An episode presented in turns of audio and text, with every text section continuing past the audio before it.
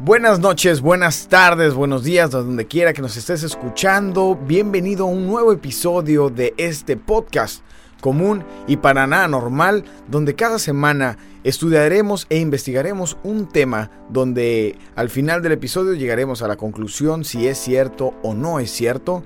Eh, nuevamente estoy en compañía de mis compañeros, el criollo. Buenas noches, tardes, días, así depende cómo y a qué hora nos estén escuchando. Saludos pueblo. Gracias criollo y también tengo aquí a mi lado derecho a el pibe, pibe González. ¿Cómo estás, pibe? Aquí estamos, como siempre, bien listos, bien preparados y estamos eh, ya muy ansiosos de escucharte. Salgo de la investigación de esta semana. ¿Qué, ¿Cuál es el tema que nos traes?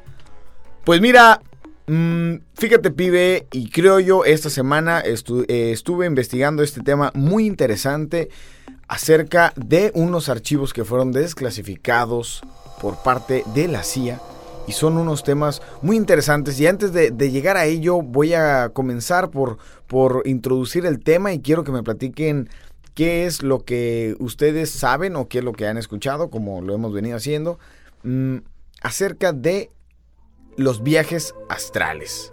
Pibe. Mm, che, verás a lo... Yo lo que he escuchado acerca de los viajes astrales de mis amigos cuando se, se se están echándose un chorrito o algo así. Han tenido esto, me dicen, no, que han tenido estos viajes. Pero sí he sabido que, que los viajes son como esta experiencia, ¿no? De, de, de, de ex, explorar otros planos, según yo. Pero más allá de eso es que no he, he, sabido mucho más que mis amigos que te digo que me dicen que, que el viaje que, les ha pegado ciertas sustancias que han consumido. Pero fuera de eso, nada que resaltar. Va, bueno, está bien, está bien, digo, es lo coloquial que uno ha escuchado. Yo también antes de investigar ese tema, la verdad es que no había eh, no había, no sabía mucho, no había leído mucho acerca de, de los viajes astrales. Eh, evidentemente uno se topa mucho con este tema cuando está uno navegando por la, por la red, ¿verdad? Y me, siempre me había saltado el tema de los viajes astrales y nunca había entrado de lleno. Y ahora con esta desclasificación de la CIA, no pude evitar querer investigar este tema. Y creo yo, ¿tú qué, qué es lo que sabes acerca de, de, de los viajes astrales? Bueno, así como un claro ejemplo de todo un nerd como yo que les podría dar. Uh, la película del Doctor Strange de Marvel este, ahí te muestra básicamente lo que es un viaje astral, como tu mente se despega del cuerpo y se va a otros planos astrales. Sí, ¿en qué, ¿en qué parte de la película sale eso? ¿Minuto? ¿Segundo? No, pues digo, la escena, ¿cuándo es? Cuando... Cuando está en el templo con el... Elder One, que es bueno, el más antiguo. La pelona. La pelona sin albur. que le, le, da un golpe y logra des desprender su, su, cuerpo y ves su presencia astral. Ok, va, va, va. Básicamente y... eso sería así como un ejemplo que le, con el cual tal vez todos estén un poquito más familiarizados y ahorita por, por todo el boom que se ha dado de ese tipo de películas de superhéroes. Es cierto, es cierto. Igual yo recuerdo que la de Avengers, eh, eh, me recuerdo que hay una escena donde donde al Hulk lo, lo, lo toca la, la, pelona, lo toca en el centro del pecho la pelona, le da, le da su pasón y, y, y, lo saca, pero lo saca con el alma de Bruce Banner, no lo saca con, con el alma. Separa los cuerpos. Exacto. Y, y es, es, también, ¿no? Parte de, de, lo mismo, ¿no? Bueno, en dentro del universo de, la, de las películas de Marvel. Correcto, eso sería pues una representación así gráfica de lo que sería el viaje astral. Pero bueno, eso es lo que nos da Hollywood. Otra cosa es lo que experimenta la gente. Así es. Y fíjate que para investigar ese tema entré dentro de, de, una, de un sitio web donde hay toda una comunidad de personas que dicen experimentar viajes astrales. Y dentro de, de, de, esta, de este sitio, de este foro, pues hacen una explicación de, de cómo funciona o de qué son los viajes astrales que les voy a compartir a ustedes. ¿Están listos? Adelante. Estamos listos. Muy bien. Viaje astral. Si quieres aprender a hacer una proyección astral, menciona este foro, Debes esforzarte, necesitas estudiar el tema, leer, ver videos y practicar. Algunas personas son naturales en esto, la mayoría no. Al igual que con todo en la vida, si quieres dominarlo, debes esforzarte. ¿Qué es la proyección astral o un viaje astral? En pocas palabras, es el proceso en el que uno separa la mente del cuerpo. Mediante el uso de ciertas técnicas, uno puede lograr la sensación de dejar su cuerpo, pararse junto a su cama y mirar hacia abajo a su cuerpo físico. Hay distintas formas. Por ejemplo, que te rozan la pelona, ¿no? Ese es un, eh, un Una ejemplo. forma, otra que la gente que regresa de la muerte, que tiene un coma o algo, también tiene un tipo de viaje astral. razón. Que es, ven, ven su cuerpo o ven cuando lo están operando. Así es. Mucha gente dice que yo me vi en el quirófano, vi la luz, no me abrieron la puerta, me regresé. Eh, ah, exactamente. Yo ya había escuchado historias así, eh, creo yo, acerca de, de personas, como dices tú, que estuvieron cerca de la muerte y al parecer en, esa, en ese momento algo sucede en el cerebro que es lo que hace que, que, que te, te desconectes, por así decirlo. Y más adelante ahorita vamos a, a detallar co- más o menos como cómo sería eso, pero tienes toda la razón. Le, también hay muchas historias de personas que se miran en los quirófanos y dicen, no, pues es que mientras me operaban yo estaba viendo cómo me estaban operando. Sí, eso es muy común. Sigue, eh, retomo y dice el texto, tomas el control de tu cuerpo enérgico eh, y puedes manobri- maniobriar ese cuerpo enérgico donde quieras, puedes volar entre las nubes, visitar un país diferente, dejar el planeta y descubrir el espacio. Puedes visitar diferentes planetas. Para los escépticos, menciona el sitio, sé que esto puede sonar loco, pero te prometo que si dedicas un esfuerzo honesto a lograrlo y lo logras, la vida nunca volverá a ser la misma. No como el pibe y sus... Bueno, los amigos del pibe y sus churritos. Bueno, pues, ¿qué, ¿qué quieres que te diga? Yo, eso es lo que me dicen ellos, porque yo jamás he probado Claro. sustancias. Sí, sí. Aunque te parezca increíble y por mi eh, apariencia de poca monta que traigo, pero eso no quiere decir que yo haya probado sustancias. Que no lo juzgo, ¿eh? Cada quien es libre de Son libres de... probar. Claro, claro. Aquí tampoco yo no hago ninguna invitación, claro. Pero yo solamente lo que digo es que cada quien es libre y si a lo mejor alguien hace un viaje eh, estrellándose en su carro y alguien hace un viaje porque lo- lo- le hicieron una operación y alguien hace un viaje astral porque se fuma un churrito, pues yo prefiero eh, fumarme el churrito que estarme muriendo para eh, sentir esta experiencia. Bueno, o también porque te restregan a la pelona en el pecho. Uno nunca sabe de acuerdo al cine. Así. A ver, entonces aquí nos dice y nos explica que en qué es exactamente la, proyección astral, como le llaman eso. Dice eh, que no, no es fácil de explicarlo, que no hay una, una definición tal cual, eh, porque dice que lo que uno cree, que uno cree que todo está en la mente y uno cree que está fuera de la mente en ese momento, uno cree que es solo un sueño o es un sueño lúcido y que puede eh, ser una experiencia espiritual o científica, porque menciona todo lo que sabemos con certeza es que se puede experimentar, se puede hacer. Todos pueden hacer esto. Saque su propia conclusión después de que haya hecho una proyección astral. Hasta entonces, simplemente aceptas o ignoras las ideas de otras personas. Una idea puede ser complicada porque se difundió rápido y si la idea proviene de alguien que nunca se haya eh, proyectado o nunca haya tenido un viaje astral, pues esa experiencia a lo mejor puede ser una mala influencia. Ve y hazlo tú mismo, recomienda este sitio web. Y contesta una pregunta que, que, que, una pregunta que a lo mejor a muchos se nos, se nos podría surgir al hablar de la posibilidad de un viaje astral. Y para los que nos están escuchando, quiero decirles que nosotros tomamos cualquier tema y lo tomamos con la mente abierta totalmente a todas las posibilidades. Aquí no vamos a descartar nada ni vamos a, a negar nada. Sí es cierto, nos gusta eh, pues eh, echar el cotorreo, reírnos, ¿no? Con, con lo que leemos, pero estamos totalmente abiertos a las posibilidades de hablar de un tema y, tomarlo y no, y no descartarlo de, de- de entrada, ¿no?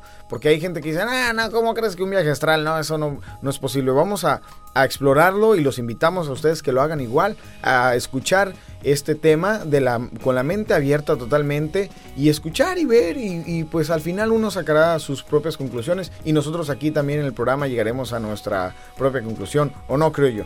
Claro, como debe ser, incluso ya después si ustedes gustan nos pueden hacer llegar temas que sean de su interés y todos se van a analizar, no de que, ay, no, si no, no, ay, me da miedo, no le entiendo.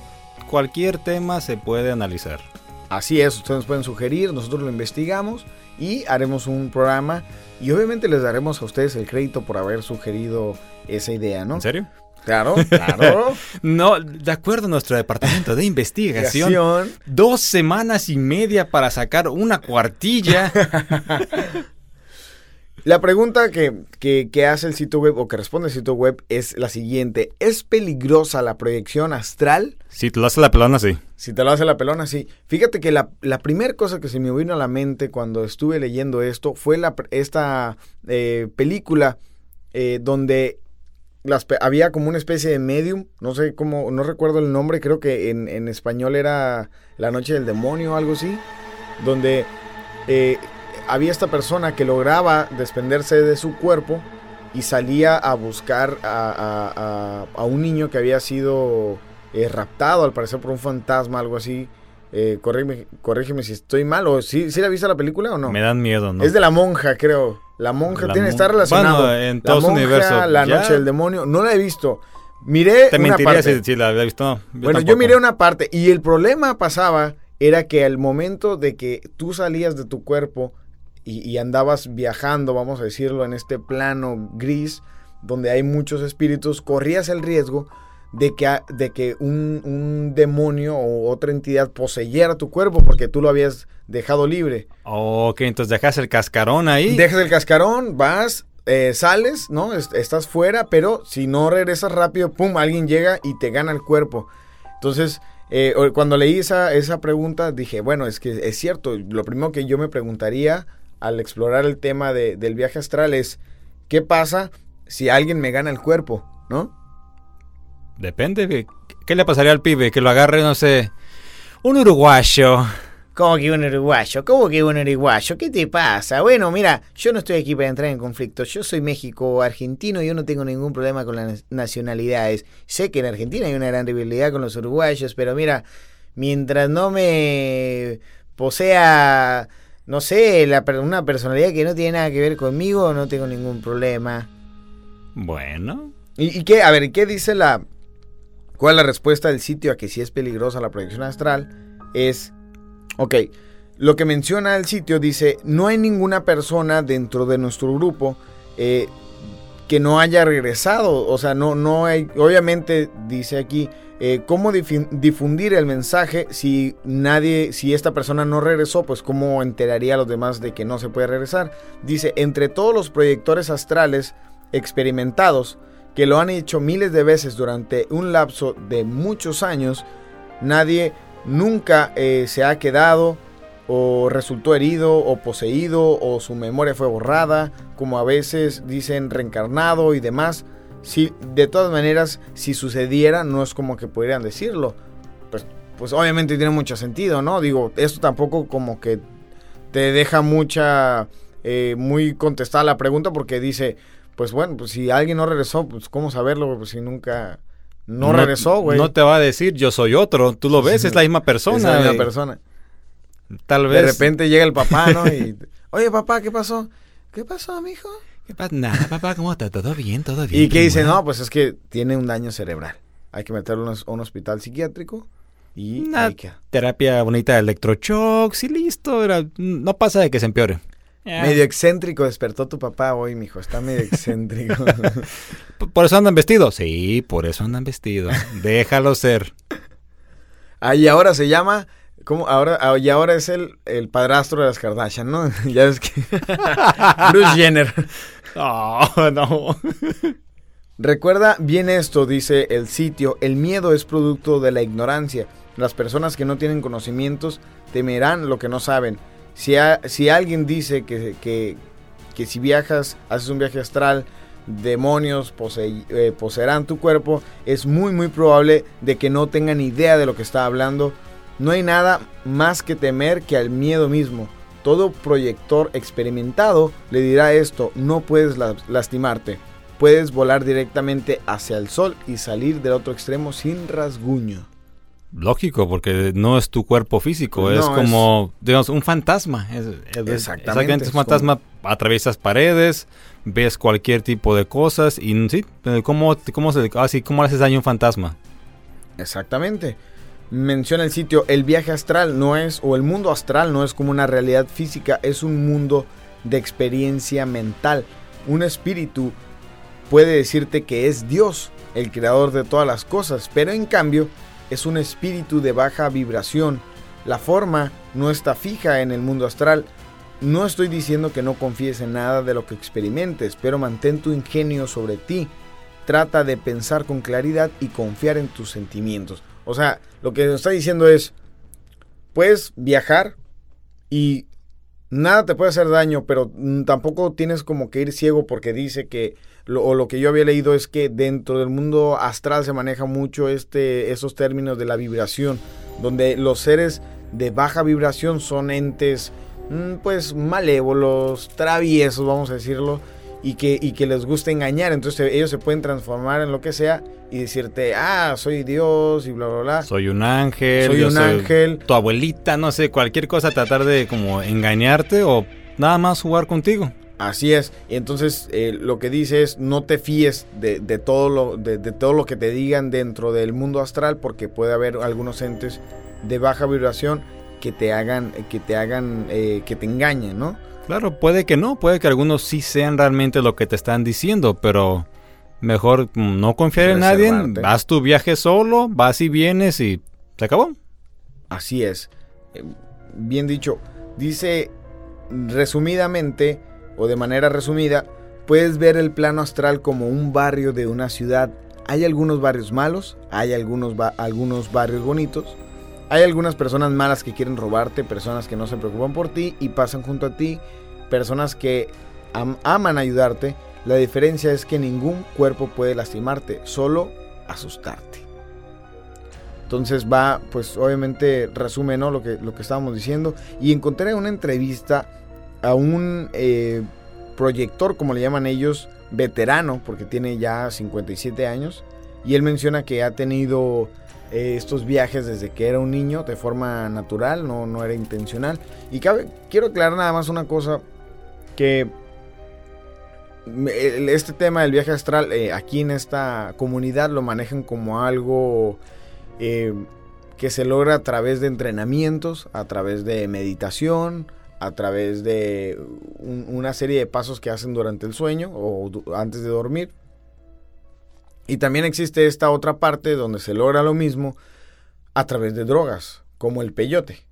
Entonces, eh, dicen ellos, ¿no? Que lo que pasa es que hay una alteración en tu cerebro que logra esta desconexión y hace que tú puedas desconectarte entonces, me imagino que también cuando hay estas experiencias cercanas a la muerte, si algo similar pasará, sin necesidad de una droga, probablemente la adrenalina que pasa tu cuerpo al momento de experimentar eh, algo así.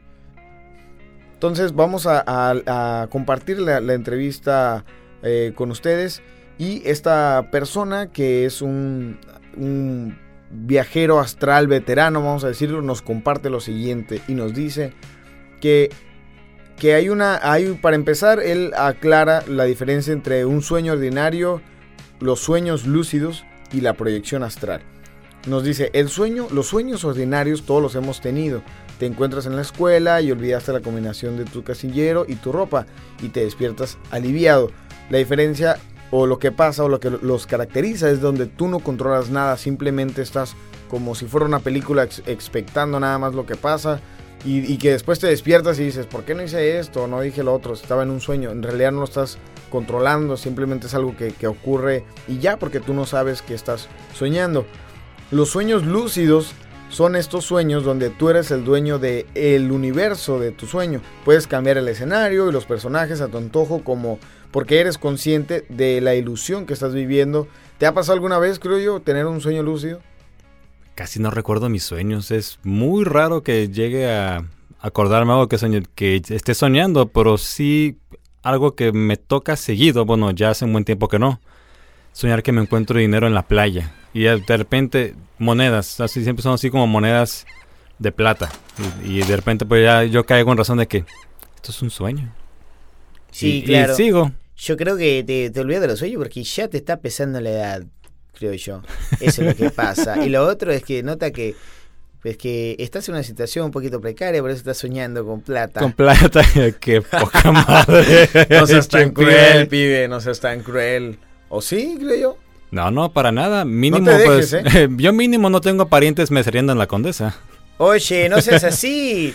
Bueno, es un estereotipo que, que, los argentinos vengamos a México a ser meseros, pero yo lo digo con mucho orgullo que también soy mesero de un restaurante de cortes de aquí de Tijuana, pero está bien, lo acepto, somos amigos, está bien, burlate de mí todo lo que quieras. Ah, gracias, Beto, estaba bien preocupado si me podía burlar o no. Sí, ya tengo tu consentimiento. Como típico argentino egocentrista, aquí piensa que, que uno está esperando aquí la autorización del pibe para todos.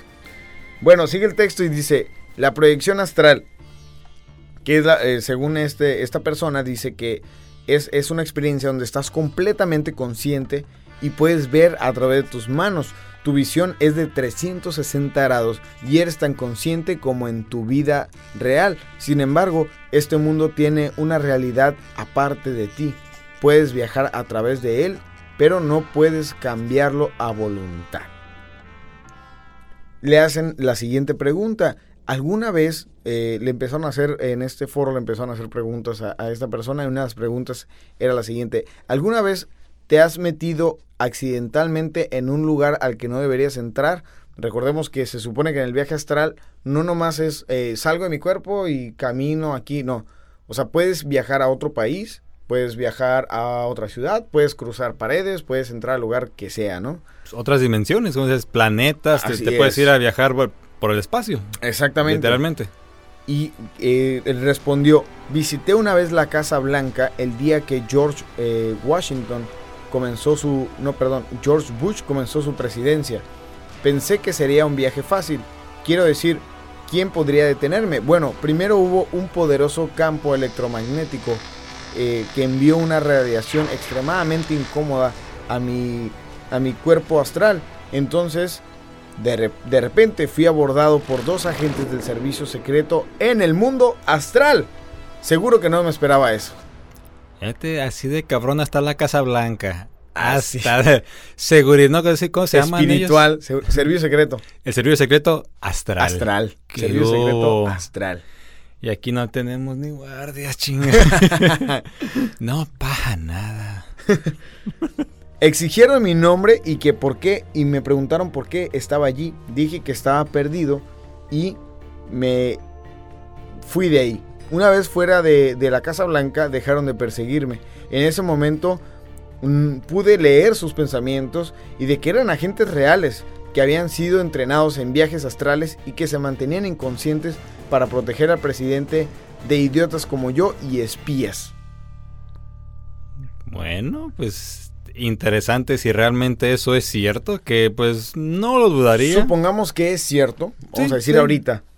Obviamente, si esto fuera cierto, eh, y más al rato, eh, Pinche más que vamos, los gringos. Claro, porque imagínate, a ver, me imagino que los gringos, si ya saben que esto existe, y lo vamos a hablar ahorita con, con, con esos archivos de la CIA que fueron desclasificados, si esto es cierto, entonces ellos tendrían probablemente personas haciendo viajes astrales para espiar a sus, a sus enemigos, ¿no? A Rusia. Sí, porque ¿qué te impide si tú tienes agentes que están cuidándote a ti? ¿Qué te impide que esos mismos agentes no vayan a otro lado? Exactamente, entonces ellos dicen, bueno, si nosotros se los podemos hacer a ellos, ellos nos pueden mandar gente a nosotros. Hay que poner aquí, y al parecer ellos tienen la forma, con, mencionaba este como campo electromagnético que al parecer pues alejaría a, estos entes, obviamente, de, instalaciones eh, importantes para Estados Unidos, ¿no? Pentágono, por ejemplo.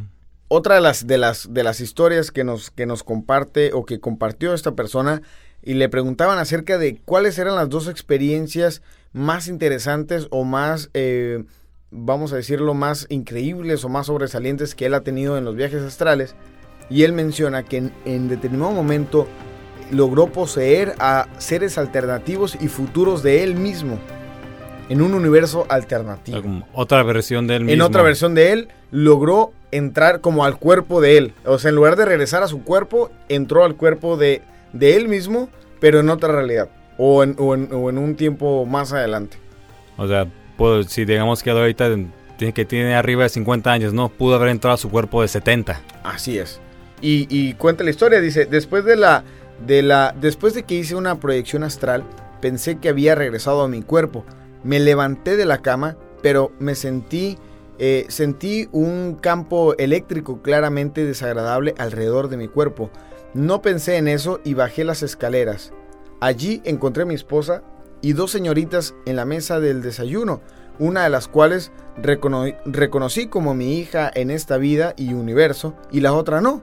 La niña más joven se levantó y me abrazó. Debí, debió sentir que algo andaba mal, porque me puse muy incómodo y rígido. ¿Quién eres tú? pregunté. Comencé a balancearme cuando la energía desagradable que sentía empezó a empeorar y caí en una silla que estaba vacía. La niña, muy perpleja y preocupada, me dijo, Papá, soy yo, Lenai. Me caí de la silla y caí al suelo. Sentí que mi yo astral abandonaba el cuerpo. Después de un momento de inconsciencia desperté en mi yo físico hogareño.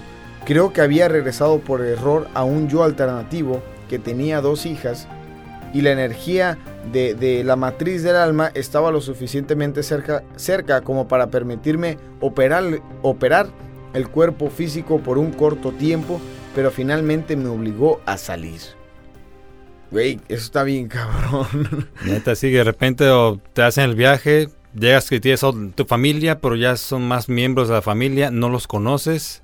Tal vez en este caso le, le tocó que había otra hija, ¿qué tal si llega y eh, en la otra realidad luego su esposa está muerta? O ya se casó con alguien O, más. ah, exacto, o no está casado con su esposa, o, o no sé, no, a lo mejor... Se casó con el compadre, nunca sabes. eh, es libre el mundo de, de hacer lo que ellos quieran.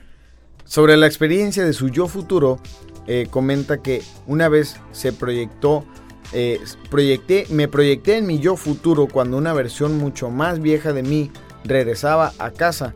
Me sumergí en mi yo mayor y luché por recuperar el control del cuerpo. Una vez que me sentí al mando del cuerpo, miré alrededor de mi futura casa y encontré a mi esposa. En la casa vi fotos de una hermosa jovencita. Le pregunté a mi esposa quién era esa, esa jovencita. Me miró con extrañeza y dijo que había estado esperando mucho tiempo para verme. Evidentemente, mi yo del pasado le había advertido que algún día visitaría este futuro. Dijo que nuestra pequeña hija se convertiría en esta jovencita y se convertiría en una asistente médica muy talentosa y feliz. Le hice algunas preguntas familiares más personales antes de que otra versión de este molesto campo eléctrico me obligara a huir de este futuro. Me despedí de mi futura esposa y regresé al tiempo, espacio de mi casa. ¿Cómo ven? Te deja, que te deja de a seis, o sea, todas las posibilidades que tienes. No, es- no es algo O sea que, a ver, déjame ver si entendí bien. O sea que él, él, él se estaba viajando, ¿no? Estaba viajando Sí, ajá, estaba viajando. y, y entonces eh, se fue hacia el futuro y intentó él a propósito ocupar el cuerpo de su yo del futuro, ¿verdad?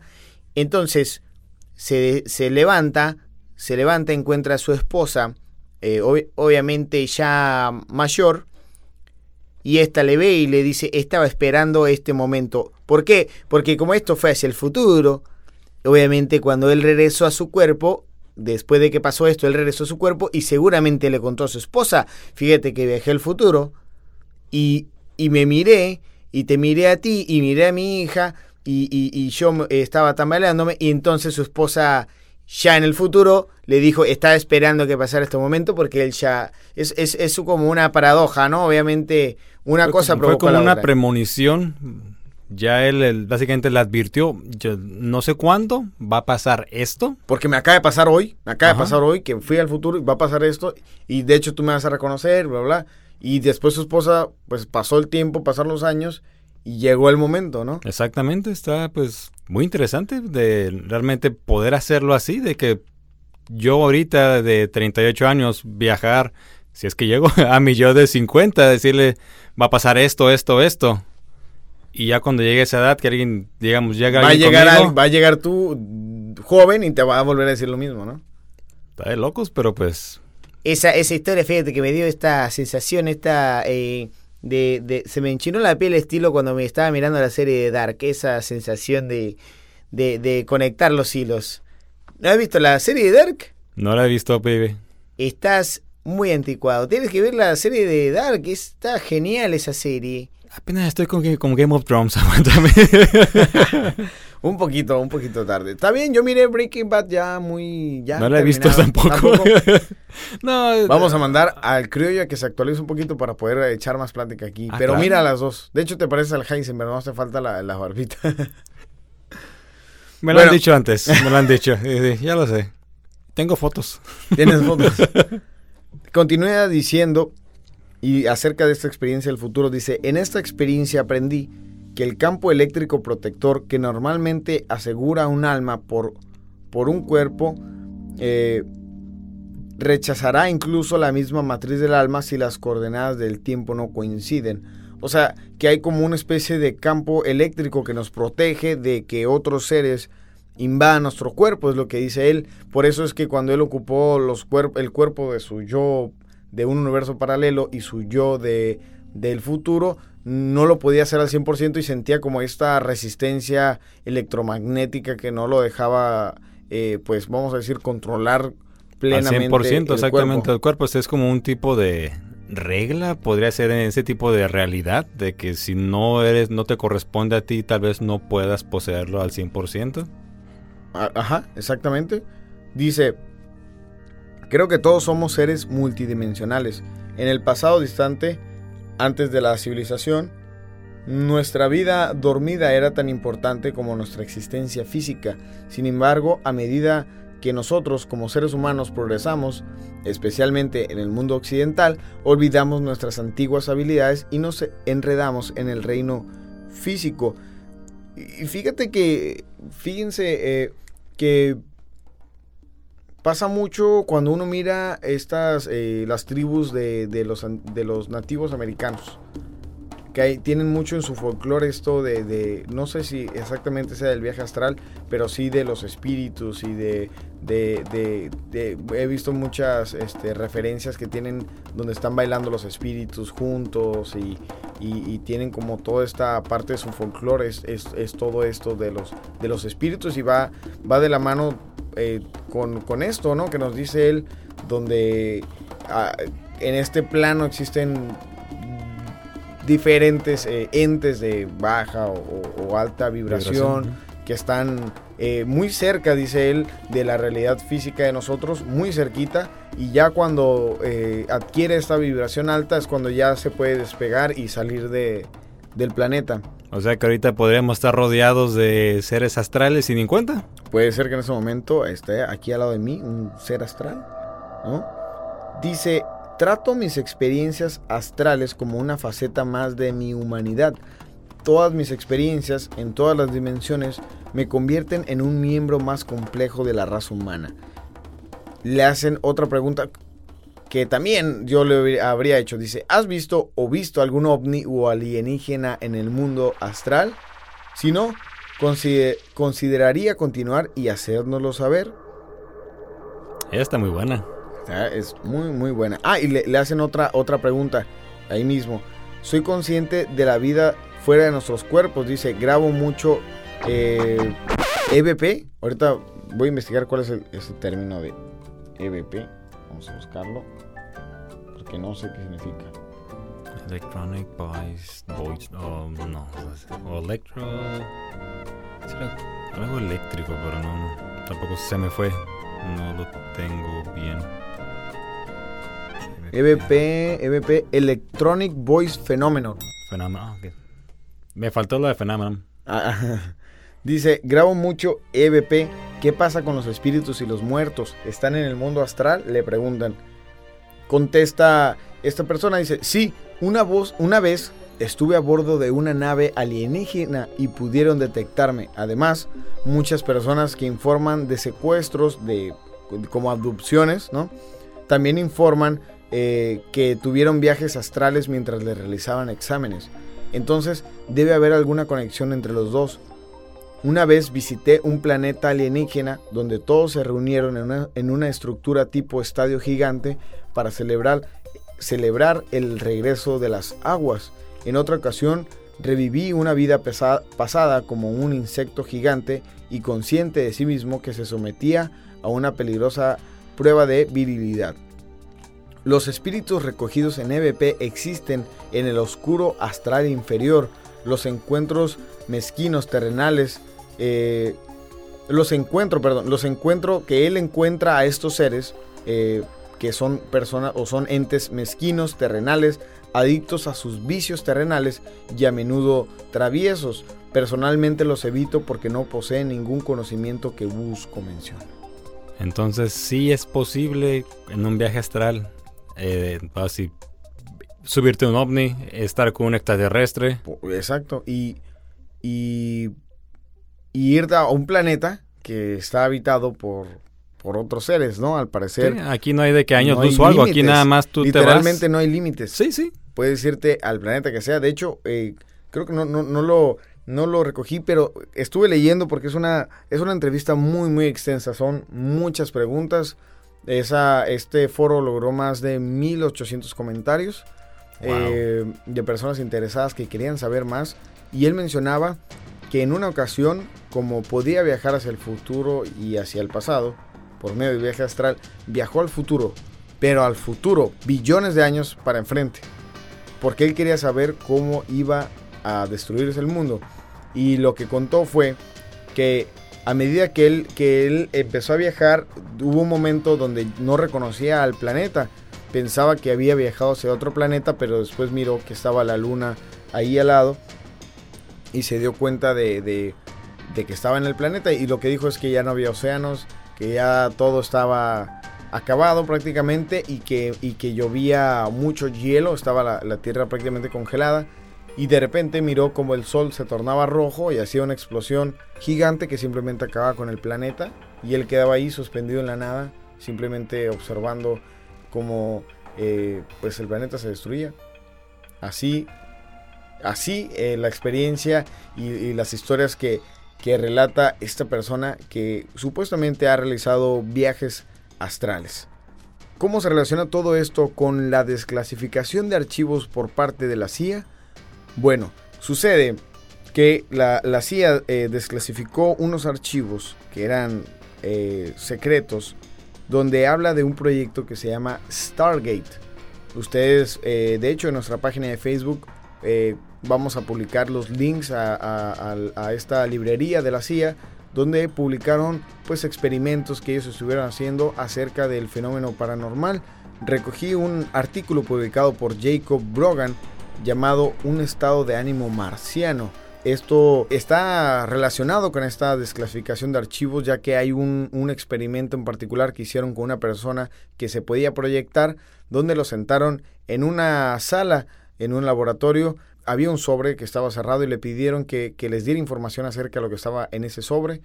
Y bueno, Jacob nos dice lo siguiente. De acuerdo con cualquier estándar ordinario, enviar con éxito humanos a Marte sería un triunfo asombroso, una hazaña histórica mundial para la nación o corporación que logre, eh, logre hacerlo primero.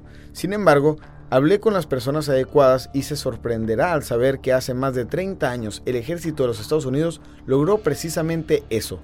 Encontrará la evidencia de ello en un documento disponible gratuitamente en la sección pública Sala de Lectura del sitio web de la Agencia Central de Inteligencia. Los detalles contextuales son escasos en el documento que lleva el título muy modesto Exploración de Marte 22 de mayo de 1984. Una breve nota explicativa indica que al sujeto se le entregó un sobre cerrado inmediatamente antes de la entrevista, pero se le indicó que no lo abriera todavía. Durante la propia entrevista, el sujeto solo tuvo acceso verbal a las coordenadas geográficas elegidas proporcionadas por las partes que solicitaron la información. O sea, sentaron a una persona que decía que podía proyectarse, le dijeron, aquí está este sobre, te vamos a decir unas coordenadas que, eh, son, están relacionadas con ese sobre, tú dinos lo que vas viendo. Sí, esto, bueno, ah, ya... Ya lo habías escuchado, Sí, he escuchado, sí, en, en línea, en, creo que en YouTube hay también videos respecto a eso. De, de Dross, ¿no? Yo, exactamente, Dross. Sí, que él, bueno, ahorita va que lo expliques, pero te, te da a detalle Toda la entrevista. Toda la entrevista sin saber absolutamente qué hay en el sobre. Y bueno, no les voy a spoiler el final de qué tiene el sobre, pero ya cuando dicen puedes abrirlo, te das cuenta de todo lo que él pudo, pudo describir que pues te pone a pensar si realmente no puede decir, no puede decir que él lo inventó, porque fue muy detallado todo lo, que estuve mencionando. Creo que incluso también da fechas, lugares y a la última dicen, ok, esta coordenada era tal lugar, ahora es esto. Y de acuerdo a lo que él contó, sí fue como la historia de ese lugar, cómo se fue desarrollando y hasta cómo está hasta esa fecha. Sí, yo también eh, eh particularmente escuché ese video y, y sí es cierto, eh, es muy detallado y, en el video Dross eh, pues transcribe toda la entrevista completa. así es, yo también de hecho también lo miré y de hecho cuando estaba leyendo este artículo lo recordé. Y bueno, aquí les vamos a hacer una breve lectura del diálogo registrado en aquella sesión y que se encuentra disponible para ustedes en la página de la CIA y que les compartiremos también en nuestra, en, eh, compartiremos el link en nuestra página de Facebook. Le entregan el sobre a este sujeto y lo primero que, dice el sujeto al, al, tener el sobre enfrente, dice lo siguiente, estoy viendo, ah, es como la percepción de una sombra de personas muy altas, delgadas, es solo una sombra, es como si estuvieran allí y ya no están, ya no están. El entrevistador le dice, regrese a un periodo de tiempo en el que están allí. El sujeto contesta, es como si tuviera mucha estática en una línea y todo se está rompiendo todo el tiempo, piezas muy fragmentarias.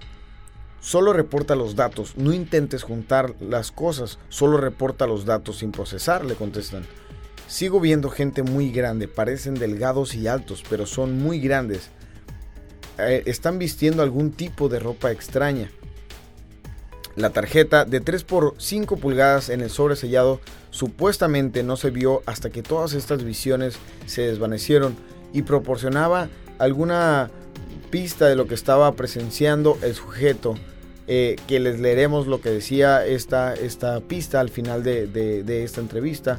Eh, pero bueno, en, esta entrevista, creo yo, eh, este sujeto le pedían, ¿no? Que, que dijera qué es lo que miraba y le empezaron a dar ciertas coordenadas en específico y la persona empezó a decir que observaba unas pirámides, que estas pirámides eran para protegerse de ciertas tormentas y como decías tú hace rato, o sea, no le dieron ninguna pista, nomás le dieron un sobre, le dijeron, ahí te van estas coordenadas y y empezó él a decir, ok, veo a estos seres altos.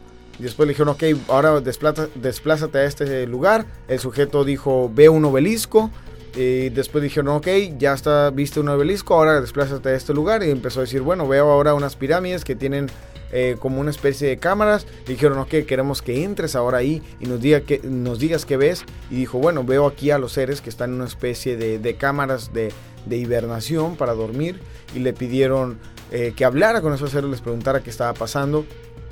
Y el, tipo en esta entrevista les dice que, que, estos seres le contestan que están ahí porque su planeta está muriendo, su planeta eh, se está quedando sin, sin oxígeno y, ellos mandaron una misión a seres de ese planeta a buscar un lugar a donde, a ir. Eh, entonces, le, le, pregunta el, el, entrevistador, le dice, oye, ¿y él estos seres te perciben y saben lo que eres y dónde vienes y le, y le contesta él, no, ellos creen que soy una especie de alucinación que están viendo y que no soy real. Lo más interesante, creo yo, es que al final de la entrevista lo mandan a unas coordenadas que son, eh, le dicen, ok, ahora queremos que sigas a estas personas y nos digas a dónde se fueron. Entonces, esta persona les, les describe que llegaron a un planeta muy volcanoso, un planeta con mucha vegetación y que eh, era un lugar eh, que a diferencia de donde de las coordenadas anteriores, en este lugar se miraba que había mucha agua. ¿Qué quiere decir? Que estos seres al lugar a donde se fueron, eh, pues fue a la Tierra, ¿no? Estarían llegando a la Tierra. ¿Qué es lo que había en, en, ese sobre? Bueno, en el sobre estaban escritos tres cosas. En la primera línea decía, pista número uno, el planeta Marte. En, la línea 2 decía tiempo de interés aproximadamente un millón de años antes de Cristo. Esas eran las, frases que estaban escritas en el, sobre, que, pues si, si es cierto este experimento que hizo la CIA, nos diría que hace un millón de años en Marte había vida y que se acabó las condiciones para vivir y ellos buscaron a dónde vivir y llegaron a, a nuestro planeta hace un millón de años. Y coincide con lo, bueno, que lo que se encontró ya hace unos años de las pirámides que estaban ahí. También como empezó a describir, porque pues sí, la entrevista fue un poquito más extenso de que había agua, de repente todo se fue secando, tormentas de arena y eso hasta dejar pues lo que es un desierto, ahorita Marte. Así es, sí, porque eh, es cierto, o sea, lo que se ha escuchado es que en, Marte sí hubo agua. Ya hay agua, ya, ya, ya han encontrado ah, otra vez. Ah, ok. ¿No te avisaron? No, fíjate ¿Seguro? que no me enteré. Ay, abre tu correo mejor está. Muy mal, porque voy a investigar mejor para la siguiente vez. Me estoy viendo muy novato. La verdad, sí. ¿Tú qué dices, Pepe? Pues, ¿qué te puedo decir? Esto, esto ya no me sorprende. No sé qué está pasando con Salo, porque no sé, yo esperaría más de él que estuviera bien informado del tema. A mí no me preguntan, a mí solo me invitan aquí a venir y platicar del tema. Yo no soy el que investiga. Ah. Pero ¿qué te parece si para el siguiente episodio que le toque a Criollo hacer la investigación? Claro, lo que quieran. Va, va, va, va, va, El siguiente episodio le toca al Criollo dirigirlo. ¿Va? Perfecto. Pronto uh, organizamos algo a ver de qué se nos ocurre hablar y yo me lo aviento con todo gusto. Muy bien. Jacob nos sigue diciendo que esta transcripción de, la entrevista completa, si ustedes la quieren ver, la vamos a dejar el link en nuestra página de Facebook. Apareció en el sitio de la CIA como parte de un gran volcado de documentos relacionados con la experimentación del gobierno de Estados Unidos con fenómenos paranormales, que es el programa Stargate. Eh, uno de los éxitos más notables de, de, este programa se produjo en 1979 cuando un espectador una persona que se proyectaba y trabajaba con ellos percibió un enorme submarino soviético cuya existencia supuestamente fue confirmada más tarde por imágenes de satélite, como escribe Jim Popkin en una historia reciente de Newsweek sobre el proyecto Stargate. Obviamente, eh, esto va... Está muy lejos de ver extraterrestres en Marte, ¿no? Encontrar eh, submarinos, pero obviamente es algo muy útil, ¿no? Entonces lo que hace Jacob dice que en un intento de comprender el contexto eh, recurrieron al libro de The Stargate Chronicles, una agradable memoria de Joseph McMonigal, el espía psíquico que había identificado ese submarino y que es el mismo que aparentemente tuvo la visión de los extraterrestres en Marte. Eh, McMonigal fue un suboficial en jefe retirado que ahora tiene más de 70 años y que se cuenta entre los representantes más respetados del proyecto Stargate, habiendo sido galardonado con la Legión del Mérito. Aunque se apega en gran medida a hechos verificables sobre su vida y carrera, McMonigal detalla un puñado de experiencias más inusuales, incluido un momento en el que dice que fue quemado por una luz del cielo y una serie de visitas de una deidad hindú menor, y también presenta una teoría novedosa del tiempo escribiendo Creo que nos engañamos pensando que las cosas son lineales porque normalmente las experimentamos de esa manera. Y él lo que dice es que en realidad el tiempo se está repitiendo todo el tiempo, todas las veces, en un ciclo infinito.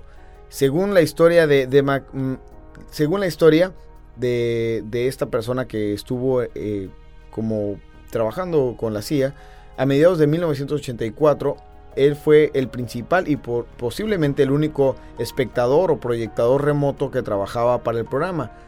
Eh, pudo haber visitado Marte. Encontramos la, respuesta a esto en sus libros, el libro que escribió llamado Mindtrek. Eh, aunque Mindtrek se publicó en 1993 antes de que se aprobara el lanzamiento de Mars Exploration en agosto de 2000, según el sello en la parte superior del documento de la CIA, un capítulo titulado en el libro Otro Mundo recrea de cerca la transcripción de la CIA, variando en solo formas muy menores. también agrega otros detalles, incluido un boceto sorprendente de los humanoides altos y delgados que sugiere que sus cuerpos se estiraron hasta casi el doble de la altura del terrícola promedio. Dijo eh, esta persona, Jacob, dice que pues hizo una llamada con, con este McMonigal, donde dijo que la, visita a Marte no había, no había, sido solicitada por la CIA, sino por un, un, individuo a quien no quiso nombrar que pertenecía al ejército. McMonigal dijo que estaba en el Instituto Monroe con sede en Virginia, una organización sin fines de lucro dedicada al estudio de la conciencia alterada. El día en cuestión de la entrevista estaba durmiendo la siesta en la caja negra del instituto, una sala de contención de un pie de grosor, totalmente blindada, que tiene una puerta blindada, utilizada en experimentos de visualización remota, dijo Robert Monroe, el director del instituto y el monitor anónimo del documento. Eh, dijo, perdón, dijo que Robert Monroe, eh, que era el director del instituto y era la persona que le entrevistaba, lo despertó y le entregó el sobre sellado antes de guiarlo por la sesión.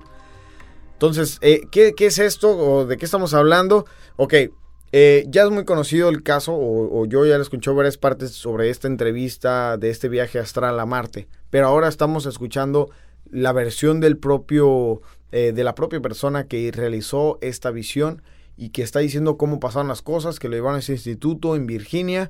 Eh, estaba en un cuarto oscuro donde llegaron, lo despertaron, le dieron el sobre y le dijeron, vente, vamos a hacer una sesión. Y, pues nos dice, cuenta él, que ni, ni él ni Monroe tenían idea de que, de que se le estaba pidiendo que examinara sitios extraterrestres. Ninguno de los dos sabía en qué estábamos trabajando. Nuestra suposición en ese momento era que estaba trabajando en objetivos en la Tierra, me dijo. Esto lo dejó especialmente confundido acerca de las pirámides que decía percibir, ya que, como dijo, no está familiarizado con ninguna pirámide en la Tierra que tuviera habitaciones tan grandes. Expresó confusión acerca de por qué el ejército habría elegido tal objetivo, uno del cual no se obtuvo información procesable de inmediato. No tengo idea, absolutamente ninguno, fue algo totalmente fuera de lugar para mí, dijo. De hecho, solo pudo nombrar otra ocasión en la que se le pidió que examinara un objeto similar, una fotografía que parecía incluir evidencia incidental de un ovni, y en otra ocasión rechazó una solicitud para examinar mentalmente un objeto similar, reacio a perder el tiempo. El problema que tengo al apuntar a los ovnis y Marte es que cosas así no hay forma real de validar la información, me dijo. McMonigal eh, sigue siendo un verdadero creyente. Reconoce que no sabe si sus, si sus, si sus visiones perdón, realmente produjeron pruebas irrefutables de la existencia de extraterrestres de Marte hace un millón de años. Sin embargo, sugiere que hay suficiente evidencia para justificar una mayor investigación. Dado el costo probable y el potencial de descubrimiento, creo que nuestro gobierno no, duraría en no dudaría en investigar este tema. Es una pose que mantuvo en toda nuestra conversación aunque ha llegado a creer que puede ser más complicada de lo que pensó inicialmente. Eh, cubriendo ligeramente porque, por qué aún no hemos encontrado la confirmación, me dijo que sus contactos en la NASA le habían dicho que la probabilidad de aterrizar con éxito un rover en uno de los sitios relevantes sería de 1 en 1000. La mejor alternativa, propone, podría ser una misión con tripulación, incluso si la aceptamos eh, desde el principio, eh, pues se aceptaran a estas personas a ir a hacer un viaje de una sola vuelta. Y fíjate, em, creo yo que últimamente, ¿no? Se ha escuchado pues que hay mucho interés por ir a Marte, ¿no? ¿Quién? Eh, Elon Musk, por ejemplo. ¿No? Eh, que quiere irse a Marte, que quiere ser unas personas, primeras personas en, ir y llegar al planeta rojo. Exactamente, pero sí, es pues eh, desde ya, hace mucho tiempo ha despertado la curiosidad de la NASA, el poder explorar un poquito más, pues con los robots que han enviado, las imágenes que nos han dejado ver, el descubrimiento del hielo, que pues lógico es agua congelada ahí, las pirámides, ah, anteriormente había como una cara que se miraba también. Sí, sí, sí, que una especie de esfinge, ¿no? Que decían que era. Pues mira, eh, cierra Jacob su artículo diciendo, por dudosos que puedan parecer sus hallazgos, los esfuerzos de visualización remota de Mac McMonigal podrían entenderse mejor como un testimonio de nuestra curiosidad perdurable y nuestra fascinación compartida por esos lugares distantes. Muchachos, sus impresiones finales acerca de este tema de los viajes astrales y de cómo también la CIA experimentó con ellos y aparentemente habrían logrado que una persona tuviera un viaje astral hacia Marte, que también confirmaría o, sostendría o propondría de que la vida de la Tierra se originó hace un millón de años o, o estuvo presente hace un millón de años en Marte originalmente. ¿Qué piensan? Eh, ¿Qué debo decir? Yo pienso yo sí pienso que es posible los viajes astrales. Eh, ¿Por qué? Porque son muchas cosas que nosotros como humanos no podemos explicarnos, pero si algo es cierto es de que hay muchas personas que han estado a punto de morir y relatan lo mismo, que vieron una luz al final del túnel, que miraron a sus abuelitos, que miraron a, a, un ser querido que falleció. Entonces, para mí son demasiadas las personas y yo creo que todos tenemos en nuestra familia alguien que nos ha platicado esto. O a mí me ha pasado, por ejemplo, en lo personal, que me ha dado esta, esta sensación que acá en México dicen que se te subió el muerto. Y es como una especie de trance que tienes eh, y donde no, tu cuerpo no reacciona. Entonces yo me pregunto si en ese momento está, estás un, eh, un, poco desfasado de tu cuerpo y en ese momento pudieras salir si, si tú pudieras. Pero ¿qué es lo que uno hace cuando está en esa situación? Lo que quieres es despertar porque te aterra esa sensación de que no puedes hacer que tu cuerpo te responda. Entonces yo sí pienso que es posible, yo sí pienso que, que que el efecto que produce la adrenalina de un choque o de la misma muerte se puede equiparar con lo, cuando alguien consume una sustancia potente y te, y te, eh, pues te afecta el cerebro. Y, y, yo sí creo que existen los viajes astrales. Porque también eh, eh, hay otras cosas, como por ejemplo las conexiones que tenemos todos como personas y como a veces los gemelos, eh, cuando a alguien le duele algo, el otro lo siente. Son, son cosas que no podemos explicar dentro de este plano, de esta realidad tan sencilla que tenemos. Pero si creemos que existe esta, este otro plano, nos explica por qué existen los fantasmas, porque son, son seres que no han logrado una vibración alta y, pasar a otro plano mejor y están atrapados en esta realidad que a lo mejor hay gente que ni siquiera sabe que, ha muerto. Así que yo sí pienso que, que, existen los viajes astrales, eh, pero yo no, no, no, estoy tan seguro acerca de esta historia de Marte, pero, pero también es algo que me deja mucho pensante. Eh, pensando acerca de eso, pero mi conclusión es que los viajes astrales son posibles, llámese por estar cerca de morir, por drogarse o por lograr esta concentración que, que también se me ven a la mente los eh, estos eh, Dalai Lamas que hacen esta que tienen esta, estas habilidades se dice a través de la meditación. Eso es yo, yo lo que pienso. Y tú creo yo qué dices lo que dijo el pibe. Por dos, güey. Por dos. No, la verdad sí fue muy completo su comentario. Milagro. Pero bueno. A ver, a la siguiente investigación que te traes, ¿eh? que voy a estar muy pendiente de lo que ah, ya, ya, sé lo que les voy a traer, algo que a mí desde muy pequeño me ha fascinado. Así se las voy a dejar, no voy a dar más, de, más información, pero referente a los viajes astrales, sí coincido con el criollo, con el, bueno, que se, se hace yo y el pibe. Ah, que sí son, para mí también sí son posibles. Una, también eh, el último comentario que es muy atinado. Los Dalai, Lamas también, uh, Salo mencionaba también de las culturas uh, americanas. Americanas, los, nativos americanos. nativos americanos, de que igual ya sea por meditación, el peyote, la pipa de la paz, como quieras llamarle que sí se puedan conectar o desprenderse de su cuerpo y, allá era también de conectarse con la naturaleza, el espíritu del lobo, del halcón, del oso, como ah, cualquier otro animal que ellos tienen ahí cercano.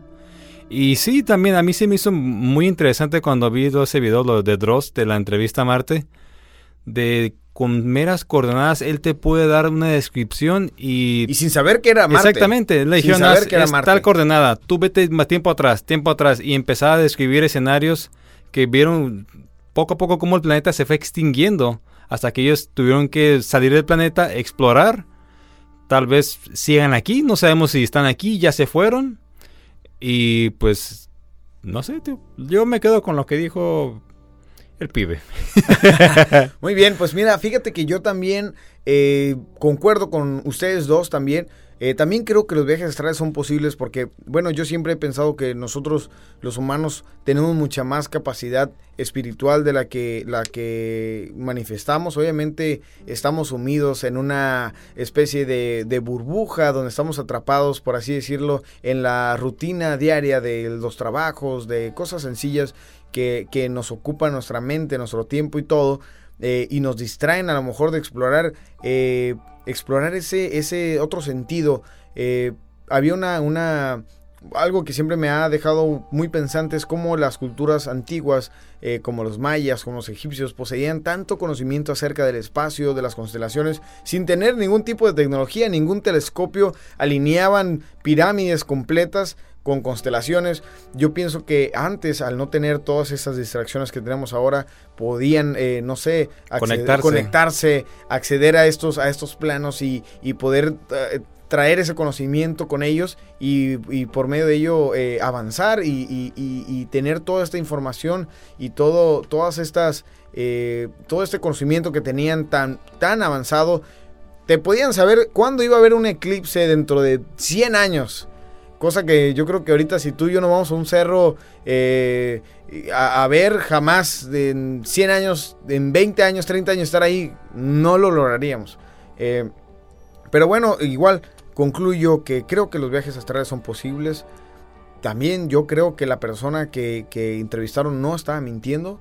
Entonces, eh, porque sería imposible. O sea, a mí me das un sobre y me dices, a ver qué hay ahí, por más que invente y me das una coordenada, no te diría hoy y, que y, te daría algo que está relacionado con lo que está en el sobre, o sea, porque yo te podría decir, ah, pues estoy viendo eh, una señora, y, ahí, y, yo en mi vida pensaría que lo que escribiste en el sobre es Júpiter o es este Neptuno, ¿no? Entonces, definitivamente es algo para mí real y el hecho de que esté documentado en un, en un archivo de, de, de una dependencia del gobierno de Estados Unidos, obviamente eh, le da más credibilidad, pero lanzo la siguiente pregunta, ¿por qué lo desclasificaron? Porque no, o sea, el hecho de que sea cierto, eh, pues viene a, cambiar muchas cosas, pero ¿por qué lo habrán soltado la luz? Esa es una muy buena pregunta, porque no hace nada por casualidad. Como decimos en México, no dan paso sin guarache. Así es. Algo puede que sea que algo más se esté escondiendo, que mejor Mira, mira esto, mira esto, mira hagan programas de esto, pero no se vayan a fijar en esto otro. Es, eso también siempre eh, me cuestiona eso. Digo, si fuera tan secreto, no lo dejarían que saliera. también como a principios de año, también la misma CIA ya desclasificó algunos videos de ovnis, ya lo reconocieron. ¿Por qué? Si tanto tiempo negando que, que puede no, dar no existe, no, no para otro tema del área 51 con ellos, no, no, nada, nada, Roswell y eso, no, esto aquí nunca pasó. Así es. Y bueno, hasta aquí le vamos a dejar. Eh, ya nos extendimos un poquito. Hasta aquí le vamos a dejar. Y como siempre, los vamos a invitar a que nos hagan llegar sus comentarios, sus mensajes, algún tema, alguna sugerencia de algún tema, como lo mencionaba el criollo al principio del programa, la llegar, nosotros la vamos a investigar y aquí se la vamos a presentar ya desmenuzada. Eh, síganos en nuestra red social, Facebook, Instagram, como Común y Paranormal en Facebook. En Instagram nos, nos puede encontrar como eh, para-nada normal. Y bueno, esperamos ahí eh, que nos sigan. También suscríbanse si nos están escuchando en Spotify o en cualquiera de las plataformas que nos escuchen. Eh, fue un gusto de nuevo tenerlos aquí con nosotros escuchándonos. Los queremos. Muchas gracias. Creo yo. Sería todo por el momento. Esperen la próxima semana con un tema bastante interesante. Muy bien, eh, la siguiente semana creo yo va a dirigir el episodio. Claro. Y bueno, muchísimas gracias y nos vemos en el próximo episodio. Y como decimos, eh, pibe, gracias por escuchar este podcast que es un podcast común y, para, nada normal.